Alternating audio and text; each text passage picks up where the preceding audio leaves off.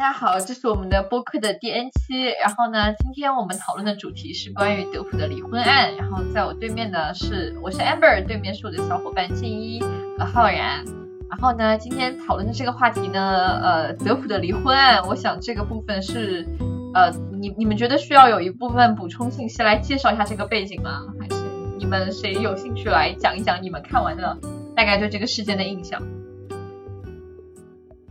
嗯，这感觉好长啊，可能我们也很难讲得清楚。要不然大家可以去，如果不了解的话，可以自己自行搜索是吗？我出于对用户体验的考虑，我给大家总结一下哈。哦，对，为了让听我们的，我我想蛮多人可能看了一下，但是没有，但也有人没有关注哈。我们简单，我用一分钟介绍一下，然后。大概是五十八岁的德普跟他小二十三岁的前妻，对他们是在他们是在一六年离婚的，他们的婚姻也就大概十五个月，但是到今天两个人还在对撕。然后呢，这个过程中呢，因为在离婚之后，他的前妻 Amber，天呐，对，刚好英文名还跟我一样，你不要笑好吗？住，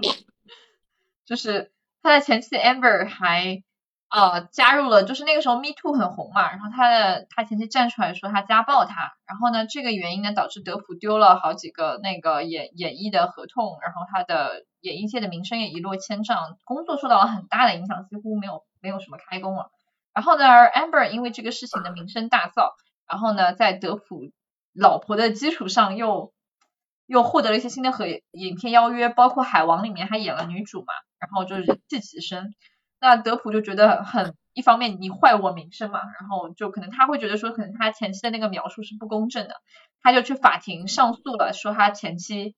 呃，就是是他被他前妻家暴，他前妻诽谤他，他没有家暴他，然后呢，他前妻反诉他，然后一个一个是诉前妻诽谤索赔五千万美金，一个呢反诉德普，他的前妻反诉他，呃，诽谤，然后反诉起诉一亿美金，然后大概是这样一个事情，然后呢。他们两个的离婚案就被搬上了呃法庭，然后线上直播，然后因为他们这个恋情期间以及离婚的前因后果涉及到非常多的影视圈的名人，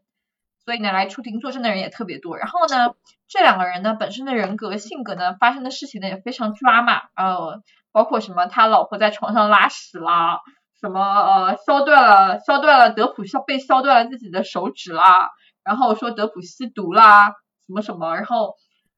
精彩纷呈，然后两个人还对喷对方有人格问题或者精神什么有点不正常，然后两个人都找了心理学家来作证，所以这也是我这为什么我们作为一个心理学节目，我们聊了这个离婚案，因为在这个他们的离婚案中，心理学家或者说精神科医生在里面出庭作证了，也提供了一部分的所谓的证据，这在国内是不可想象的哈，但是在国外就是会发生的啊。大概讲到这些吧。哦，他们的离婚案还在进行当中，所以说我们也是就现有的情况，我们来吃吃瓜，大概是这样。所以这不是一个非常严肃的科普，是我们的吃瓜系列。好的，我讲完了，你们有没有什么要补充的？我好不容易啊，我我凭我的印象又只能想到这么多了。虽然我觉得我可能还漏了很多关键信息。嗯，反正我我关注他是因为还挺有意思，我觉得蛮多心理学这边人都在关注的，就是。我最近在参加上海精卫的呃人格障碍培训，然后当时还就是最后做那个应该叫什么？呃，就就就是提问环节，然后上海精卫的那个主任，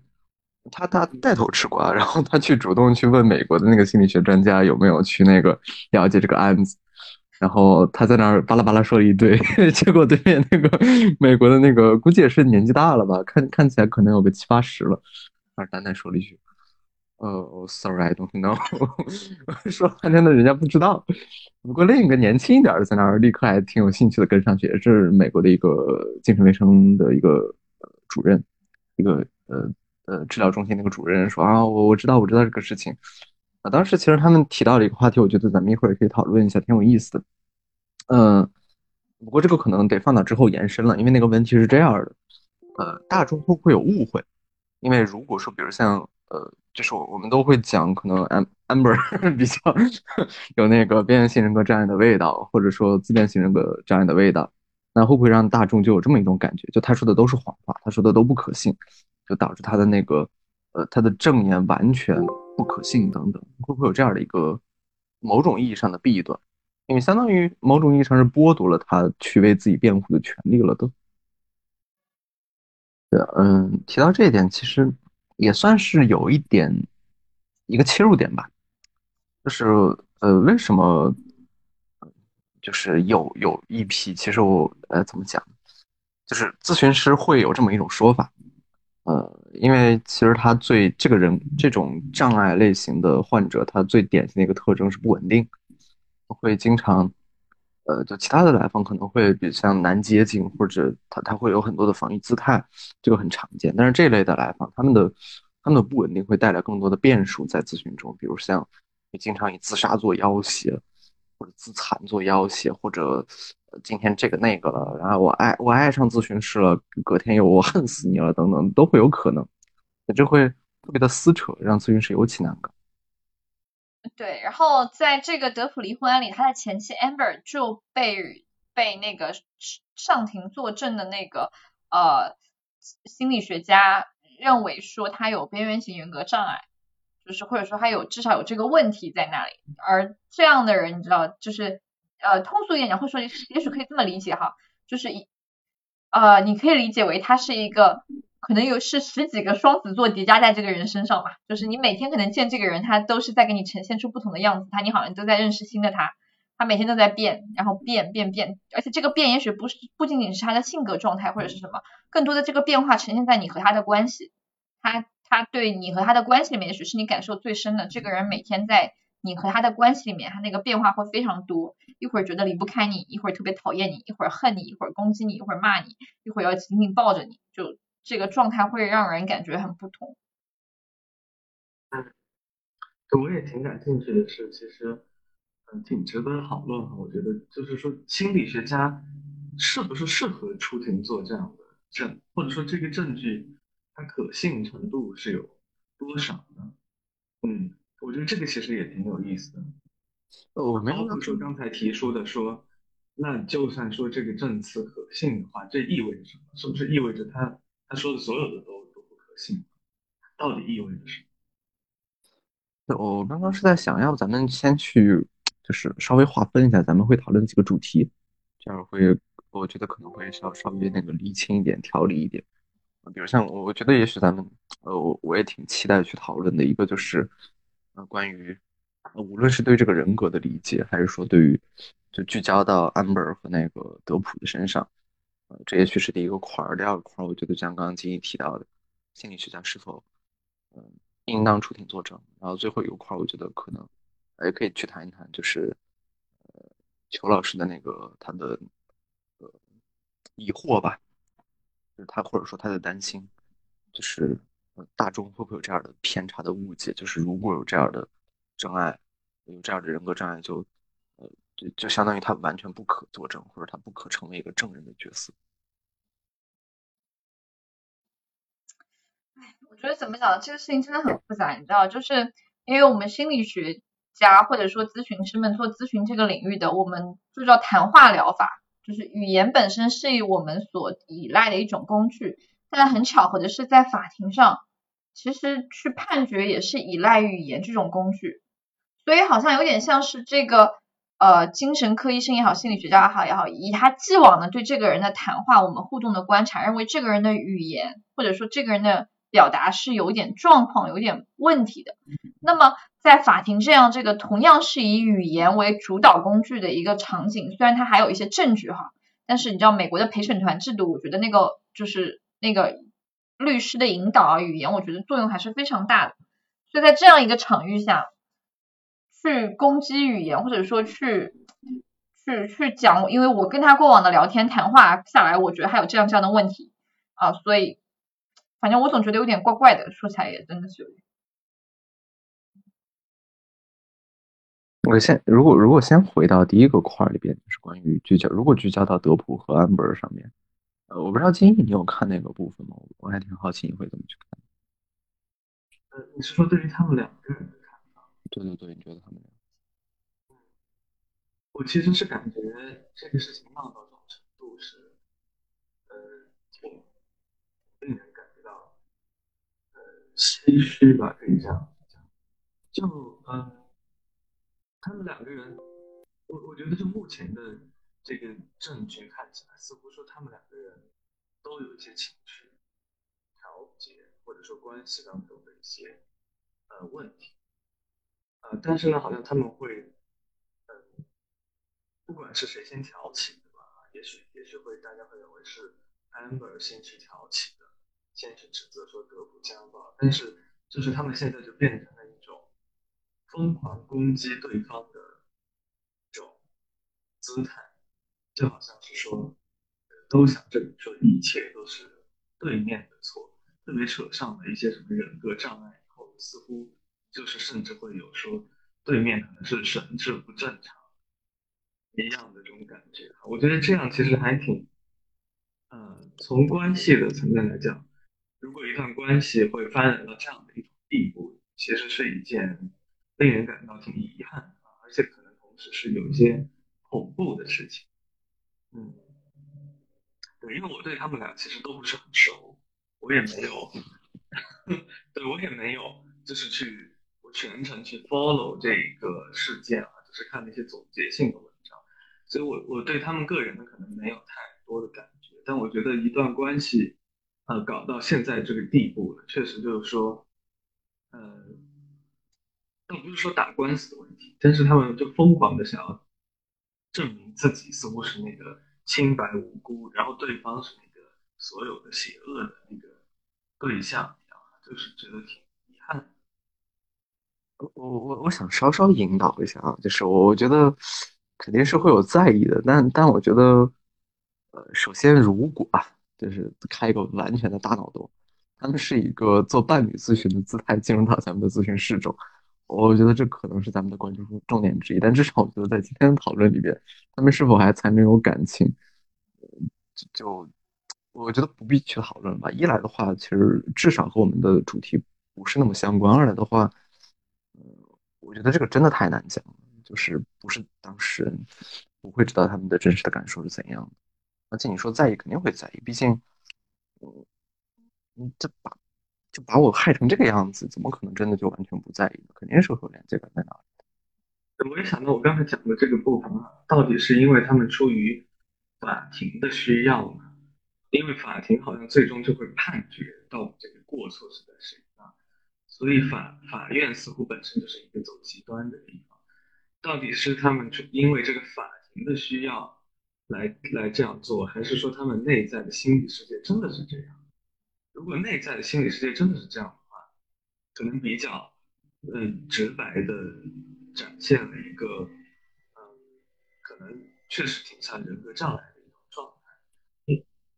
我们说或者说边缘型人格障碍，或者是包括其他一些也有可能会存在的一个比较典型的特征。呃，包之一就包括说这个个体很难去将其他的人整合为一个。既好又坏的，呃，一个一个一个，就说他是不完美的，他当然是有缺陷的啊，但是他也有很多的优点。这样的一个姿态，就是说这个人是全坏的，这种姿态其实就很像是一个人格障碍的姿态。对你，你要说到这种切，呃，就回到你说呃一个心理感受世界的一个部分，我不知道你们会不会有同感，就是我。我去看不光是那个就文字资料，因为呃，其实坦率讲，我最一开始就是当做一个呃就吃瓜一样去看他们那个庭审的视频，给我最大的感受是他们两个，就尤其是德普，就那种一个孩子一样的字体在那里，是我印象最深刻的。然后安博那边的话，嗯，我了解的看的不是特别多啊，但是就仅有的片段里边，好像最多的感觉是那种带一点偏执味道的那种。恨意、敌意、不稳定，这个说更多一点。所以其实我因为我有看到很多的说什么德普也会有一点那个人格障碍的味道，我也在去想，就是我不知道你们会不会有同样的感觉啊？就是如果他从呃庭审的一些直播里边所观察到的、看到的，呃，似乎他的味道更偏向于一个，要不就是抑郁型人格，要不就是偏向于一种依赖型的。而且没有感觉他的分裂是以分裂，就是他的防御是以分裂为谱系为主的，感觉好像更多以潜意为主。所以，我我至少我个人会感觉，其实德普的人格水平会更高一点，甚至可能是一个神经症性。对这点我认同你，我觉得德普的那个人格的完，就是人格水平的话，我觉得是要比 Amber 高一点。当然，呃，这这边补一句哈，今天我们所有的讨论都是基于我们所了解的这个的信息，我们我们可能有偏颇，因为我们可能都没有把完整的庭审看完，包括即使我觉得看完了，我们也很难去讲什么，我们只是只是说我们看到的信息，随便做一些讨论，延伸讲一些我们了解的信息，包括里面用的一些名词。嗯，不过我觉得你刚刚讲的有一个视角还蛮有意思的是，如果是以伴侣咨询，你知道这两位恰恰是去做过伴侣咨询的，而上庭的那个心理学家是给他们就是做过伴侣咨询的那个咨询师或者说那个心理学家，他们恰恰是去做了伴侣咨询。他们这里也可以补充一下哈，其实在国外这个非常常见，就是两夫妻如果要离婚的时候，或者说情感状况呃出现一些问题的时候，蛮多人会去找伴侣咨询师的，包括也许在。婚前或者说伴侣之间、恋人之间出现问题去找伴侣咨询，国内其实不太有这个情况，因为国国内好像进入要离婚的时候，重要的是要找律师做财产分割。国外其实还有一个很重要的环节是对你们除了财产需要分割，你们的精神世界可能也需要一个整理的过程。从伴侣伴侣的视角来讲，我觉得他们还挺符合追逃模式的，不知道你们有这种感觉？我感觉就安博在追，德普在逃。对，而德普的逃会让他更猛烈的去追。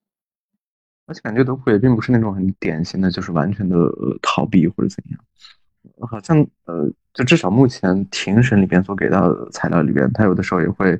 一种就不光是完全的，就是躲避的姿态，好像会有一点被动攻击的味道在里边，就是也会去回头去刺两下。对，就是你会觉得说怎么讲呢？就是我其实有这样一个设想哈，就是因为我在想，如果最开始德普的形象是这样的，Amber 会被这样的人吸引吗？因为显然他是不能接受别人的回避的，所以我想最初他们两个相识的时候，那种德普还是个大明星，你知道，Amber 最开始跟他在一起或者说的时候，他其实名气是远不如他的，所以是不是德普其实给在那个事业上或者说那个社会地位上会给了 Amber 一种这是一个很强悍的男人，或者说这是一个有力量的男人，但也许靠近的时候，在亲密关系里面会觉得说，哎。怎么老逃？他怎么老躲起来？他好像没有办法担事情。就是从法庭的一些表现，你也看到了，德普这个其实真的是一个，在日常生活中，我在想可能是比较孩子气的，跟他展现的电影形象里面那个状况是完全不一样。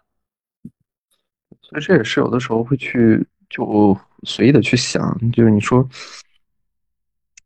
有的时候去理解一个，呃，一个一个人的视角，嗯。就比如像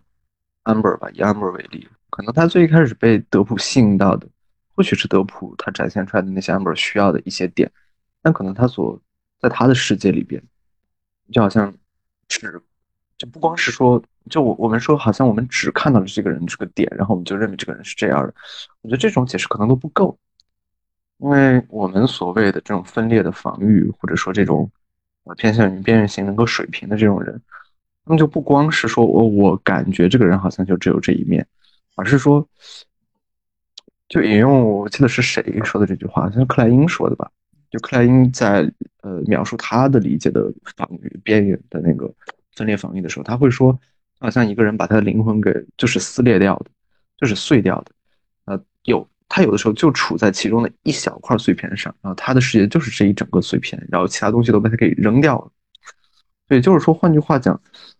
也许 Amber 之所以会一直跳一直跳，然后不稳定，可能就是在不同的时刻，他就是在那样的完全的全人投入到，就德普就是一个纯粹的，嗯，就他不假思索的为什么这个人就是棒，然后在另一些时候，他就完全的纯粹的被扔到一个他就是那么糟糕、那么那么差劲的一个状态里边。嗯，所以也许这也是后来或者说几乎所有的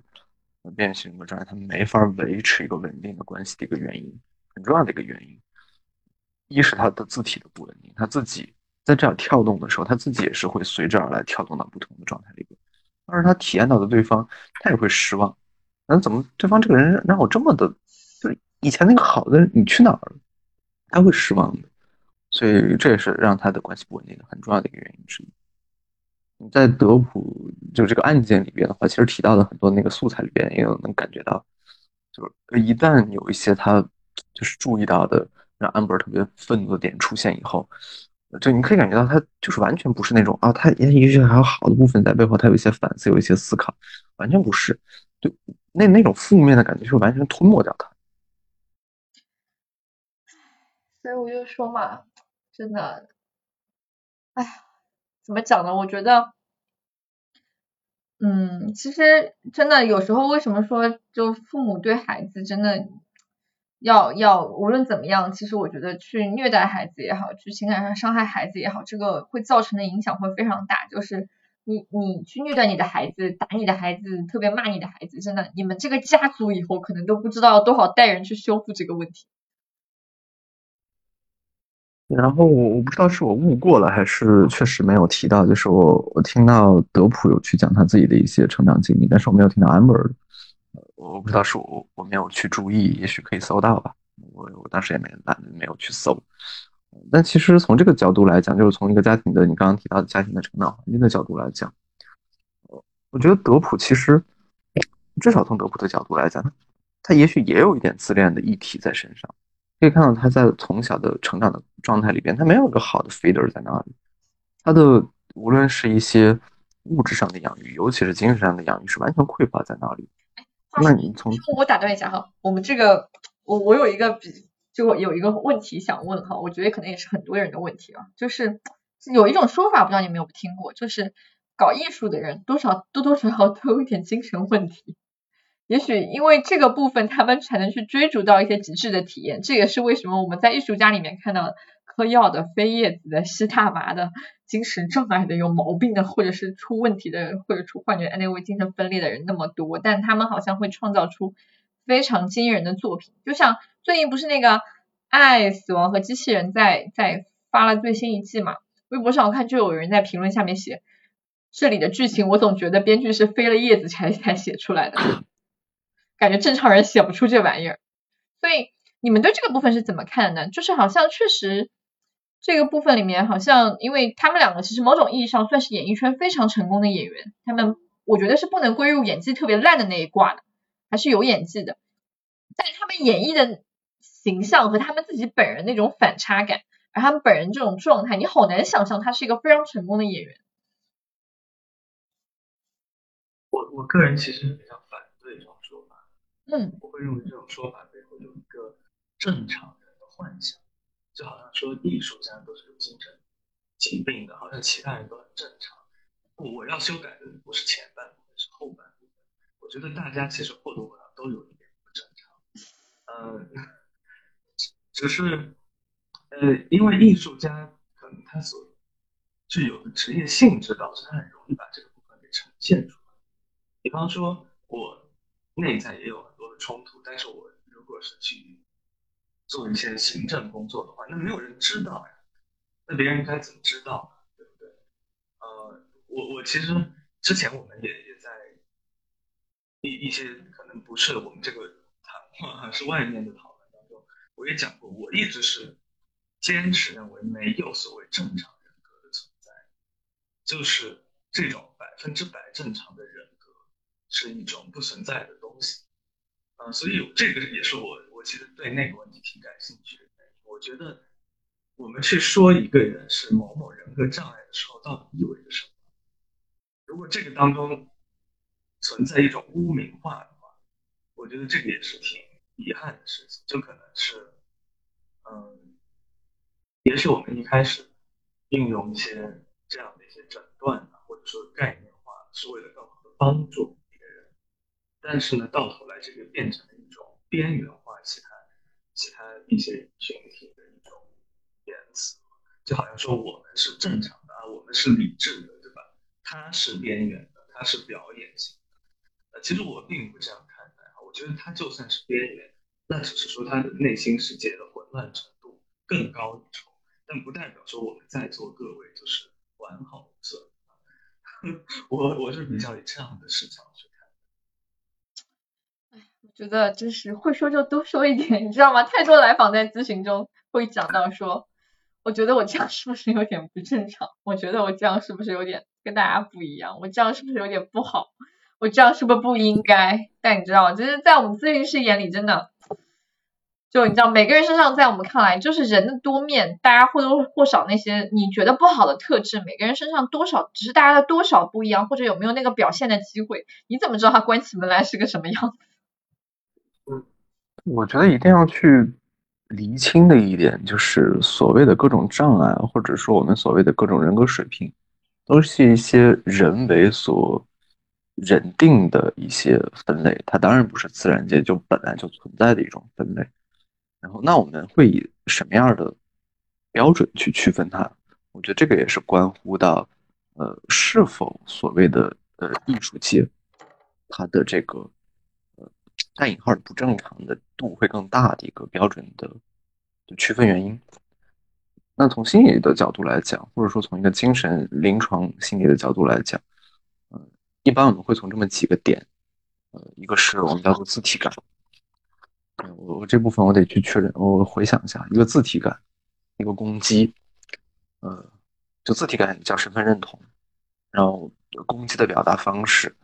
呃，防御的使用。和一个呃与他人的一种关系，或者说我们术语叫客体关系，还有个道德的内化，也叫超我的一个部分。这么几个点来讲，那我觉得呃，首先啊，就是这几个标准其实也是人定，这些也不是自然界本来就有的，它更多的是说我们在这几个面儿上，它的呃呈现是否是稳定的或者比较适应的。我觉得这是非常非常重要的。我们会说它是否是适应的。而不是它是否是对的或者错的，因为一说对错，就好像有一个我们潜台词就是有一个天然的标准在哪里。但其实这个当然是因环境而变的，在不同的环境里边，可能不同的做法它更有利于我们的生存，更有利于我们的一个呃就是状态的良好。那我们有多靠拢这种状态良好，我们就会认为它有多所谓的健康人格。然后在此基础上，我们做了更多的细化，就刚刚所提到不同的面向啊，不同的更细化下去的标准。那从这个角度来讲，你说艺术界，它首先就是呃，因为也许我是在座的离艺术最近的人，呃，因为我我未婚妻她就是搞艺术的嘛，包括我有很多的就她的朋友，我也有接触，我确实有感觉到一点，也许确实会有不同的是在于一个群体，就在这种群体里边，对于那种呃走向极端的包容性和鼓励性会比较强于一般的群体。那这一点会影响到什么？我觉得至少在我们刚刚提到的人格水平的几个点里边，他会对身份认同会有影响。他呃会对于自己的就是偏向于稳定的，还是就怎么讲？就呃打一个比方，也许我们会在心里边默认有一条线，我们在我们对我们有这样的一种身份认同，就是我是稳定的，或者我是怎么样的，是稳固的。呃，这是我们默认的比较好的一个条一条线，但在这个群体里面，这条线可能会稍有偏颇，他可能会认为，呃，就是我，我有更多的，比如像，呃，就是不不松弛，比较松弛的一些部分，就更有活性的一些部分，会是呃更偏向于他们的一条那个基准线，这身份认同确实我觉得会有不同。呃，防御机制的运用，我觉得这个就没有什么不同，这个就是因人而异的，它跟这个群体没太大关系，还是跟早期的经历更有关系。那攻击性上，我觉得这个也应该关系不大，就它这个群体不会影响它的攻击性。客体关系的话，我觉得也不会影响。然后最后道德感，我觉得道德感一样的，它是一个普世的，而不是某个群体里面有他自己的道德标准基准在那里。所以我觉得唯一会影响到的，其实就是自我认同。那这个点有多大程度会影响到？就就会影响到他，就这个群体就一下子他的整个人格水平都有比较显著的不同吗？我觉得这个是要打问号的。他至少从这个呃没有做任何的数据研究，但至少从这个表述上听起来，他不会有特别严重的一个一个成显著性的影响。所以这是我的观点，会有不同，但这个不同有没有特别大？对，我觉得浩然和静一其实你们两个都在讲一个部分，但只是从不同的角度。静一呢，可能是讲我们每个人身上也许有一些或多或少的部分。那浩然是在讲的说你所在的环境对你的影响，那个环境对你表达的那个允许性然后呃，而这个部分他也从另也同时讲到说，可能真要从人身上讲，选择一个行业进入一个职业，真会让人的自我认同产生这么大的变化吗？所以学艺术的同学请放心，你学艺术不会疯的。而且也许学艺术某种意义上能让你更释放自己、更明白自己的一些东西。不过讲到这个部分哈，我觉得我们可以跳到第二个话题，因为我想我们前半部分更多的在讲一些，哎，我们对他人格障碍里面的一些名词啊，我们的一些呃延伸的一些讨论和以及一些一些话题的延伸讲。那么就进入到第二个部分，也是刚刚浩然最开始提到的是。啊，你知道心理学家也许在会要下诊断，包括国内，我觉得这是国际通用的，会有诊断这个东西。也就是说，人为就是有那么一条线在画正常和不正常。而现在是这在这个案子里是把这个部分划线的东西带到了法院，然后心理学家要为此负责。那么这个部分你们是怎么看的？心理学家上庭作证，然后去划分。我我我想我们都知道，他有一些。有一些带来一些需要的东西和也许带来一些其他影响的部分哦，那你们你们赞同这样的做法吗？第二个部分是你们觉得说这个东西在我们的中国文化下，你觉得它是它发生它是可以的吗？或者说你们会觉得这是一个未来的方向吗？呃，我我必须还要补充一点，在这个案子当中，它不仅被带上了法庭，它还被带上了公众，因为这个庭审其实有双重的性质，它本身已经成为了一个节目。我个人其实是对此持非常谨慎的态度的，啊，因为我会觉得说，其实心理学的这种诊断，嗯，会有很多的局限性，而且说实话，它不是那么百分之百准确的。我想没有人可以告诉我说，他可以百分之百准确的诊断一个人的人格障碍。嗯，它不像是，比方说身体疾病，可以用 X 光照出来。可以血呃血液成分给它检检测出来，心理上这个事情确实挺具有复杂性，呃，所以我对此还是比较谨慎的状态。我觉得尤其是把这样的议题带向公众的话，可能会更加的存在太多的误解的可能性。对我我当然不知道这个法庭当中心理这种证据是如何呈现的，可能我会觉得。呃，如果说要去呈现的话，我个人的想法是最好也是在一个非公开的水平上去做，嗯，而不是说要面向公众公开去呈现。所以你的意思是你不赞同他，而你不赞同的理由是他面向公众了。如果他是一个相对保证 privacy 的一个一个场合，你觉得这个部分是可以去探讨的，是吗？对对，这个如果它真的很重要。确实可以去探讨。我其实不太知道说这个 Amber 有什么人格障碍，在这个案件当中的关键点是是是在哪啊？就好像有有一种有一点点就是被娱乐化的感觉吧。我觉得这个可能是尤其需要去避免。他在攻击他说谎，我理解啊，我了解是大概是这个点。他在攻击他说谎，很多时候他伪造了谎言。所以他的他的证言不可信。嗯，是的，所以这个其实跟刚刚提到第三个点就息息相关了，或者说第一个点就是，呃，会不会带来一个负面的影响？就是公众会认为，因为尤其像美国那种有呃这种陪审团制度，然后这个人有一个人格障碍的一个评估，是不是他的证言就都需要打个问号？就有这样的一种。顾虑在里边。就是国内的法律不是也有吗？就是重症精神病的话，就当做民事限制行为能力人，就会认为你跟一个十岁左右的孩子的证说的话的法律效力是差不多的。所以是的，但是嗯，你说精神病性谱系和人格障碍谱系这是两两条路嘛？就要不要都划到同一个部分去考虑？这是又一个问题了。其实我其实蛮好奇，在当然我我不知道你们知不知道，就在司法心理学里面，我是怎么去鉴定这个重症精神病性的？就是人格障碍，你知道严重起来其实也非常严重，所以我不知道他是怎么去判定这个，因为我觉得我们的法律真的很粗糙。嗯，精神这一块一共也就没几年，法律总是有滞后性的，那肯定是。就对我还是我我我还是想就是提出刚才那句话，虽然它不是心理。就是说，法律这件事情，它其实本身是具有强制性的，它是在呃认证一种真相。我我觉得这个是没有问，这样说是没有问题的。就是其实现代的司法，就是搞法学研究的人也不再认为说法律是为了发现那个原原本本的真相，因为那个真相是无法被发现，他只能是说尽尽最大的客观的努力去认证。所以这种认证其实本身是具有一种权利的属性，或者是具有这种强迫的性质啊。比方说法法院判了说，呃，Amber 真的侵犯了德福的名誉权啊，因为我看到他们的官司是侵犯名誉权，对吧？他如果下了这样一个判决，嗯，意味着什么？意味着说，谁说的都是真的，谁说的都是假的？其实未必意味着这样，他只是说在名誉权这个事实上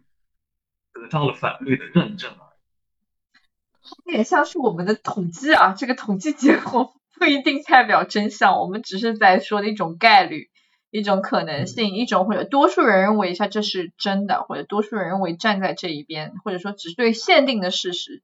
去在某种特定的情况下、特定的限制下，它可能是这样的。所以浩然，你会认同，就是你觉得这个心理学家上庭作证去做这样的事，你觉得你你接受吗？或者说你觉得就是我们就比较二分嘛，我们也是就比较极端，就是你觉得就你你赞同这样做吗？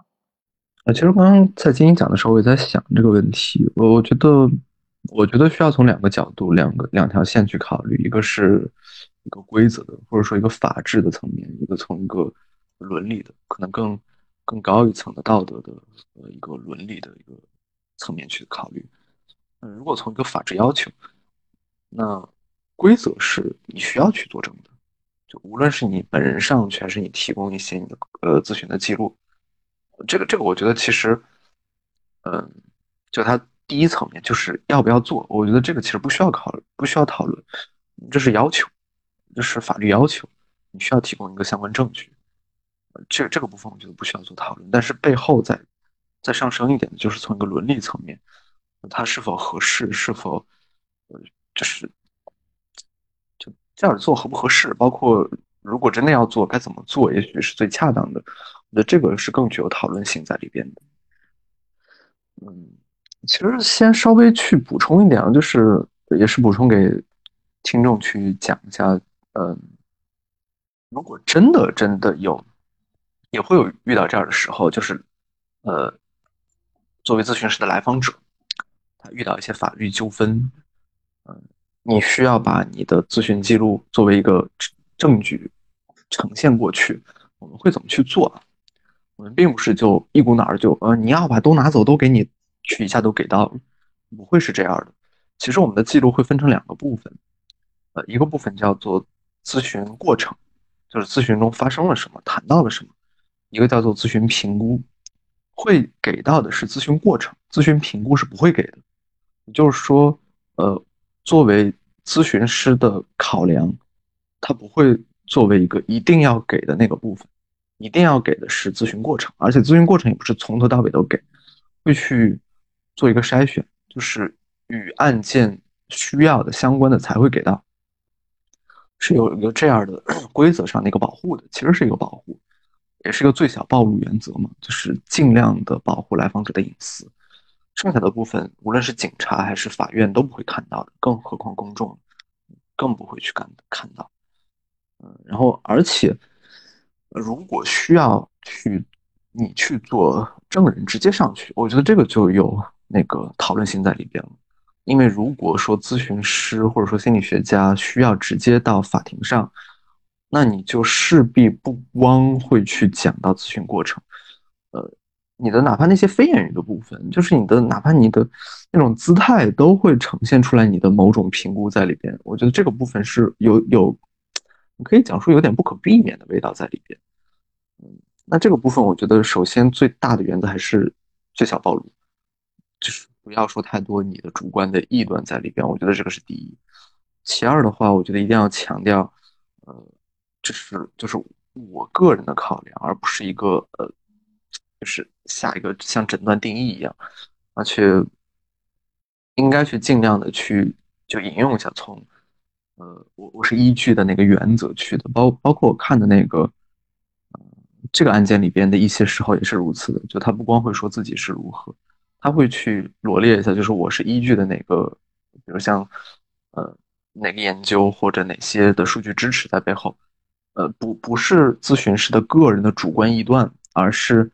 根据某个理论我推出的一个个人的结论。然后，并且在这个时候会尽量的去，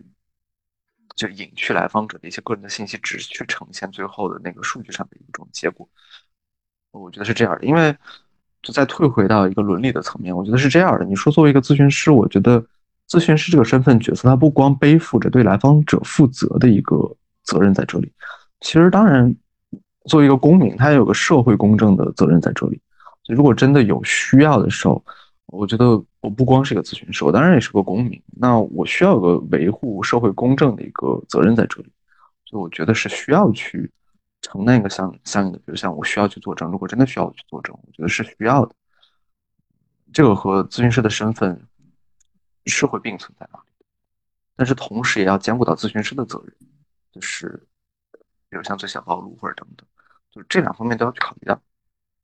所以。嗯，我我来帮浩然总结一下啊。浩然充分展现了一个咨询师非常审慎的回答一个对对个人可能会有重大影响的，我想不光是对他的心理状态，而且是对他的社会身份。对他在这个社会公众面前的形象，他有非常大影响的一个事情的时候，我们咨询师的考量，大家都知道，很多时候伦理不是说简单的我们不能泄密啊，不能怎么样啊，我们不能跟来访谈恋爱这么简单。咨询师其实很多时候我们到越到后面，我们在这些细节上是非常审慎的，而这也是为这也是你觉得每天咨询师在干什么？不就坐下来说说话吗？你看我们每天大量的时间在讨论这些细节。我要在怎什么样的条件下，什么样的环境下去呈现？如果法律需要我不是一股脑儿交出去，我要哪些设定？我要跟来访怎么去处理？怎么关系？怎么把这个影响啊到各方可接受，大家都可以做到？这都是咨询师的工作，这也是我们在这个接受了来访的这个这个为来访提供的这个服务，我们收取了这个费用，我们持续在负这个责任，而不是说哎。这个咨询结束了，我们这个钱收了，我们就银货两起了。我们其实一直在背负这样的一个持续性责任，所以这也是咨询师非常不容易的一个地方。所以不是大家想的这么简单的，特别是在呃国外的成熟社会这个部分，咨询心理学家可能要上法庭作证，其实是蛮多的，就是有有遇到的，特别是咨，因为很多国外的咨询师早期也许都是在一些 NGO 啊，或者是一些低收入人群啊，就是他们。可能会呃因为犯罪啊或者因为什么其他原因或者是因为什么离婚案件上法庭的概率会还是有的，而且国外人还是挺喜欢上法庭的，不像国内哈，所以他们就咨国外的心理学上法庭是一个必须要去训练的东西，那国内可能这个部分少一点啊，所以浩然其实也在讲我们会去做，但我们可能要讨论在什么情况下去做，哎，那就延伸到我刚刚提到的还有一个问题，在中国社会，你们觉得说？有一天这样的事情会发生吗？或者说你们会期待它发生吗？就是心理学家，哎，我们去上庭作证，做一些什么？也许不是精神科医生，我心理学背景的人去做点什么。然后呃，你们会期待这样子吗？或者你们觉得这样，或或者说哦不这样不好，这个事情还是交给精神科医生嘛？啊，或者说你们对这个事情本身是什么看法？你觉得我们会走到这样一步吗？嗯，我的感觉是。这个事情如果发生的话，其实还是挺好的。嗯，怎么讲呢？因为从一个很实际的角度上来讲，嗯，其实法，我觉得法律是现代社会去运转的一个核心的一个呃东西。呃，就像我刚才讲的哈，就是说它有一定的这个强制性，就好像大家能商量的就商量，商量不不好了哈。但是也没到直接要被这个重锤，要被公公安机关直接制裁的地步呢，就就是闹到法院去了。所以我觉得，嗯，这个，我觉得心理学如果不管是出于这个社会责任哈，还是说出于自身的这个发展需要，还是应该积极的参与这个法律啊。而且我觉得这个事情就好像说我我们。呃，如果就算我们不想去参与，其实也有可能会不可避免的参与其中。呃，我的意思是，未必是以说被重视的、被作为证人这样去参与其中，但是其实有关心理的事情，一定是会参与到法律当中的，因为法律它其实是呃发现真相。我觉得跟跟心理学家，跟尤其是跟临床心理挺一致的，也许是不同的视角。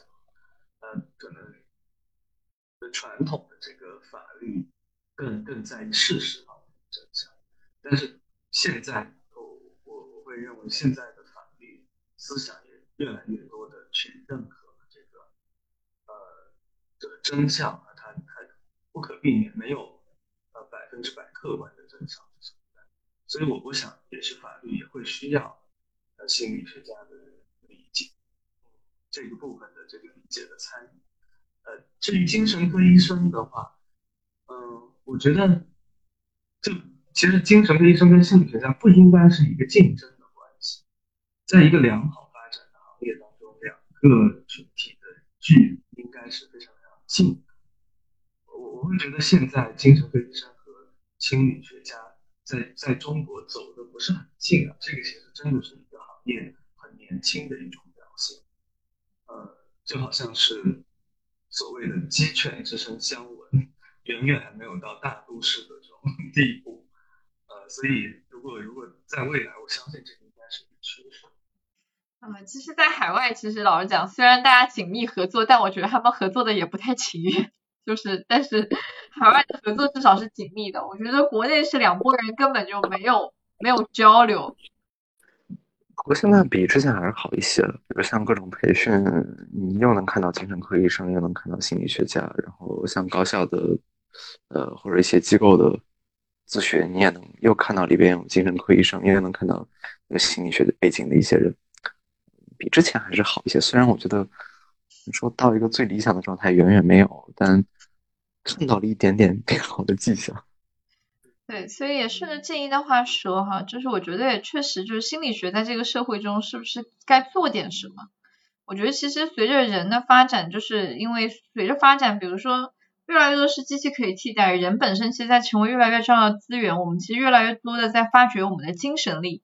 就我不知道大家有没有看那个沙丘啊，就是一种那个那个未来科幻，就它里面其实就在讲。后面其实人，我们人其实很多年没进化过了，但我们的精神世界可以，其实可以做更多的探索和更多的发掘，更细微的精神力。包括其实我觉得这两年流行的正念，我觉得某种意义上其实是在加强我们对自己的那个精神世界的开拓和利用，就是那种细微感受的觉察，去提升对世界的认识，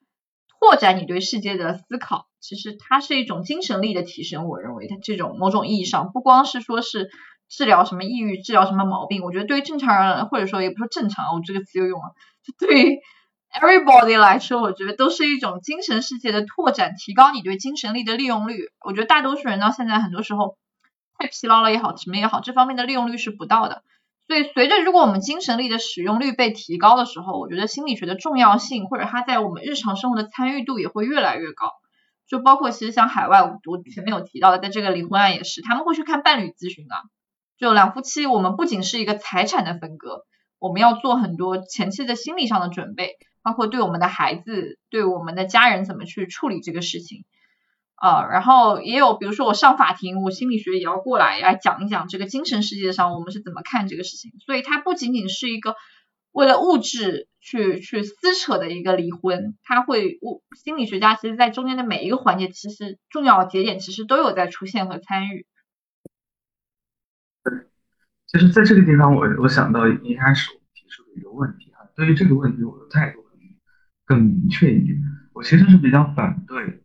呃，咨询心理学家或精神科医生向法院或公众去宣布一个人为某种障碍的呃患者的，因为我会认为，从实际的角度来考虑，这样的诊断，它真的只应该被用于我是。当我想要助人的时候，作为我理解它、概念化它，或者说为它提供药物的一个工具，呃，我我认为它的作用应该仅限于此。为什么呢？因为我觉得它实在是不具有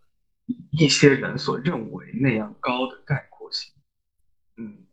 比方说，其实我们也会发现，在一些例子当中，精神分裂的患者一直没有接受治疗，他也可以当大学教授，或者说，呃，那个边缘型人格障碍的患者，他一直没有接受治疗。但他可能以他的方式，还是可以去在一段关系当中，就好像事情总是没有那么绝对的哈，所以我会觉得，嗯，如果去把它当做一个超出治疗和助人之外的应用，变成了一种法律证言或者说一种公开宣布的话，就好像超出了他应该做的事情，或者如果我用数学语言来讲，我认为我们。作为心理学家，对一个人的理解，应该总是说这个人等于某种障碍加上其他很丰富的东西，这个是很难以去表述完整的。当我们说，比方说 Amber 他是两种人的障碍的时候，公众和其他的法关什么的，他们可能很容易忽略掉后面。对我我我也一直觉得那个所谓的障碍，很多时候其实是我们内部或者专业内的人为了便于沟通，我们用一个缩略词，我们为了互相之间便于沟通。但其实就像 DSM 五诊断，它有五轴，现在变三轴啊，嗯，就是它其实只是为了我们内部大家方便交流，就类似于说可能医生外科医生会什么心率多少，就是他用心率这个词，那我们也用这样一个术语去概括一个东西。而且就是像顺着静一刚刚说的，其实我们咨询或者说做精神世界的工作的人，很多时候我们只是在发现人内心的真相，但这个发现真相和你要对外去宣布，它是你寻找真相的一部分工作吗？我不这么认为。二人有什么要补充的吗？对此，我还是觉得，我我其实不太支持这样做。我我这点非常同意金刚刚提到的，我也我也不太认同把这种诊断搬到法律的最终的评判里边，因为最早的时候之所以会引入这么一个呃精神科的诊断，是因为有一个当时有这么一条逻辑线：如果一个人是精神分裂，那他对于世界的理解是有偏差的，就那用咱们的术语来讲，他有思维障碍等等。呃，他所提供的东西不真实，呃，所以不能作为证言。那这是当时的一条逻辑线。呃，但其实随着越来越多的研究的发展，会发现这条线其实很模糊。确实，有的时候精神分裂的患者眼中的世界是充满了妄想与幻觉的，但并不代表每时每刻他都是如此。而回到人格障碍的层面，更是如此。一定要下一个比喻的话，它更像是他眼中的世界被染了色，可能被就是渲染了某种主观色彩在里边，但不代表他偏离了现实。就像他看到的一样是一朵花儿，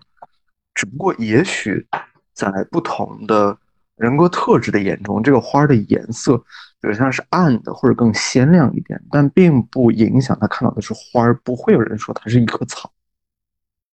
所以我觉得以一个人格水平去影响到对他的证言的采纳，首先要打个问号。其次的话，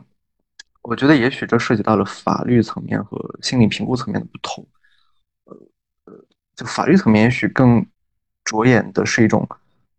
就客观上到底发生了什么。所以，当然，一个人的证人的证言只是其中一部分，呃，更多的是那种物证嘛，就像什么录音也好，或者一些什么染血的刀子等等。而对于一个人的人格评估，它无论如何是聚焦在一个就是人的上面、主观性的上面，而不是一个客观的事物上面。所以，把它如果强行提升它的重要性，我觉得是不妥的。突然觉得，在我们今天讨论中，就是。你知道，就是某种意义上，我在想，像我们说的这么精微的去了解一个人、解析一个人，在我们现在的人口基数上，他是不是有点太奢侈了？我这这个点，我想稍微去分享一点我自己的看法。我我我觉得，首先，现在是不是有点奢侈？我觉得是的，就是现在可能在尤其是国内的环境里边，呃，可能对于精神的大家的重要性还在一个发展的过程中。嗯，就从这那个人员配比来讲也是如此，就能够看到，呃，教育部我记得是要求多少比多少，反正一比三千比一还是多少，我记不大清了。那他要求是以这样的比例去配比，就有多少个学生就配比一个多少的咨询师，但这个远远达不到。而且咱们做这个咨询也更了解高校里面的情况。其实所谓的很多咨询师的队伍里边，到底多少人的实操技能是 OK 的，临床技能 OK 的，还要打问号。所以实际上到底是几比几的配比，就远远不够。但换言之，就不不不能叫换言之，就换个角度去看的话，呃，我还是其实挺乐观的。因为我觉得这个点是肉眼可见的，能够感觉到在不断的蓬勃发展。其实这个点，我觉得能够回到你刚刚提到的，说那也许从一个进化的角度来讲，也许当前的我们人类的进化是更偏向一个精神世界的进化。我觉得这一点其实是非常非常明显的。比如说像你说影视剧，那再早一点，比如像呃，就上个世纪的什么六七十年代那那个时候，你想想那个时候的电影那种脸谱化有多严重，英雄就是英雄，恶人就是恶人。呃，现在呢，你再拍个这样电影，谁看啊？哪怕是那种最脸谱化，你说那种什么漫威那种超级英雄电影，也需要去展现啊，这个英雄也有凡人的一面，有特别厉害的一面，然后脱下衣服，什么什么钢铁侠穿上钢铁就是钢铁侠，脱掉钢铁就是他叫啥来着？忘了，反正就是一个平凡人，他有自己的喜怒哀乐。所以我们慢慢所更接受的是一个人的复杂性。我觉得这也许就是我们进步的一个很重要的一个能够看到的点。我们的精神世界是在朝一个复杂和精细在迈向的，所以这个点会最终导致我们一定是在这个上面的需求和功能是越来越完善、完整、更高的。对，而且我会在想啊，这个是我们能够走向更加文明的这个社会的一个重要的，必不可少的路，因为我我永远觉得对人的理解。能够越复杂以及越谦逊啊，因为谦逊意味着我们意识到它复杂，意识到我们不能够完全去把握，这样的话才能够通向更加文明的一种环境。其实，如果对人的理解的公式越简单，就可以说是越危险。如果说最简单的就是某些人等于非人，那就是纳粹主义的公式啊。那呃，人这个人等于好人，那个人等于坏人。这个是一种偏执分裂位的，呃，一种一种 公式哈。那其实可可以可以说，这个也是体现在很多的，比方说民族主义、呃种族主义当中。嗯，但是我们如果可以意识到人总是等于很多很多项的相加的话，以及这个这些项当中有很多的复杂性的话，那其实可能我们所谓的一个一个光光明的未来，可能才有希望实现啊。所以，呃，兴许这个事情确实是很困难，但我觉得有它很重要的价值。嗯，所以真的是啊，听你们这么说的时候，我突然又有了点希望感。哎呀，谢谢你们给我注入了希望感，我希望也给各位听众也能注入一些希望感。因为老实讲，特别在今年的环境下，我觉得确实大家的精神压力都非常大，有时候真的有一些不太确定我们。我们还真的尊尊重，或者说能够对人性保持这样的谦卑吗？因为我们经历了大环境的很多事情，可能会让我们没有感觉到这个部分，所以也许会让我们，也许不是那么有信心对这部分。对，但大家要相信，也许就像人类的进化，我们在往前走，从整个整个种族的角度来讲，我们在往前走，大家势必会对精神力对于这个部分的探索越多越。往精神力世界的发展，包括我觉得现在的技术上的一些元宇宙，其实我中为什么我们需要元宇宙呢？我觉得也许是因为现存的宇宙已经没有办法去承载我们的一些想象力、我们的一些幻想、我们的一些需求，也许我们才会需要那么复杂的东西来承载。技术需要到这个环境，所以也许从这个种族的大方向来讲，我们也在呈现我们对不同复杂的精神世界的那种尊重，人的多样性的尊重。所以这是一个大的方向，我想这是谁都不可去逆转它的。啊，好的，我们从我们从德普的离婚还聊到了这么宏大的话题啊，我做一个最后的小总结哈。啊，我们今天讨论了德普的离婚案，从这个离婚案的一些呃信息去吃瓜，然后先是简单介绍一下这个案件的一个来龙去脉，但我们更多是以这个案件作为引子哈，就是因为我们的，因为我们是心理咨询师们，所以而且也是心理学毕业的学生们，所以我们更多的会去从这个案件中所涉及到一些心理学的话题去谈论它，所以我们主要分为了两个 part 在讨论它，前半节我们主要在讲。啊，关于说它里面提到的一些人格障碍，还有一些提到的一些词，包括呃伴侣治疗，还有如果从伴侣治疗的角度怎么去看这对夫妇，还有一些边缘型人格障碍的七七八八的东西，还有人格障碍，还有什么正常不正常这些议题，我们在讲其实是围绕的这个他们本身的一个观察，对于这对夫妻本身的一个观察，以及衍生的一些名词的一些拓展。而第二个趴是关于心理学家上法庭这件事情。因为这我知道，对于很多呃国内的人来讲是非常陌生，但对于海外受训背景或者对海外新闻有一些了解，或者在海外生活过的人，这是呃非常能够了解且接受的呃，而且这也是为什么这个案件在心理学界国内可能没什么声响哈，但在海外其实心理学界看的人、关注的人还是有一点多的，大家都会看这个案子啊，那么。心理学家他上法庭该怎么去？你们是不是？我们也谈论了说，我们是不是支持，或者说我们是怎么看待心理学家上法庭这件事情，去做证词这件事情，以及哎，将来它会不会发生在中国？以及我们作为目前在中国本土成长的心理咨询师，或者也许是未来的心理学家吧，希望以后我们会有这个 title 啊。我们会会觉得说，哎，这个是可以去做吗？我们会以怎么样的姿态去做？我们是怎么样的姿态去看这件事情？在心理学和司法融合的这个视角上，啊，所以这就是我们今天的大概一个讨论的进程啊。不知道两位有没有什么要补充的，或者说有没有什么最后想说一点什么的？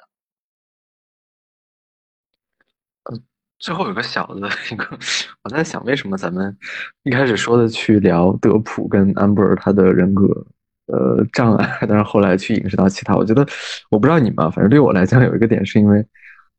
呃，我这个职业的严谨性在这里嘛。我在想，我不了解他们，我我不知道更多的细节，那些小的片段让我觉得我我没有权利去冒人的下一个我个人的看法，所以我其实对他们到底是一个什么样的有点避而不谈。我不知道这是不是话题后来走到更大的一个原因之一。啊，对，我觉得我没有继续这个把话题引走，是因为我的英文名叫 Amber，所以 每次提这个名字，我的心就抖一抖，你知道吗？所以我觉得也是这也影响了我今天的发挥。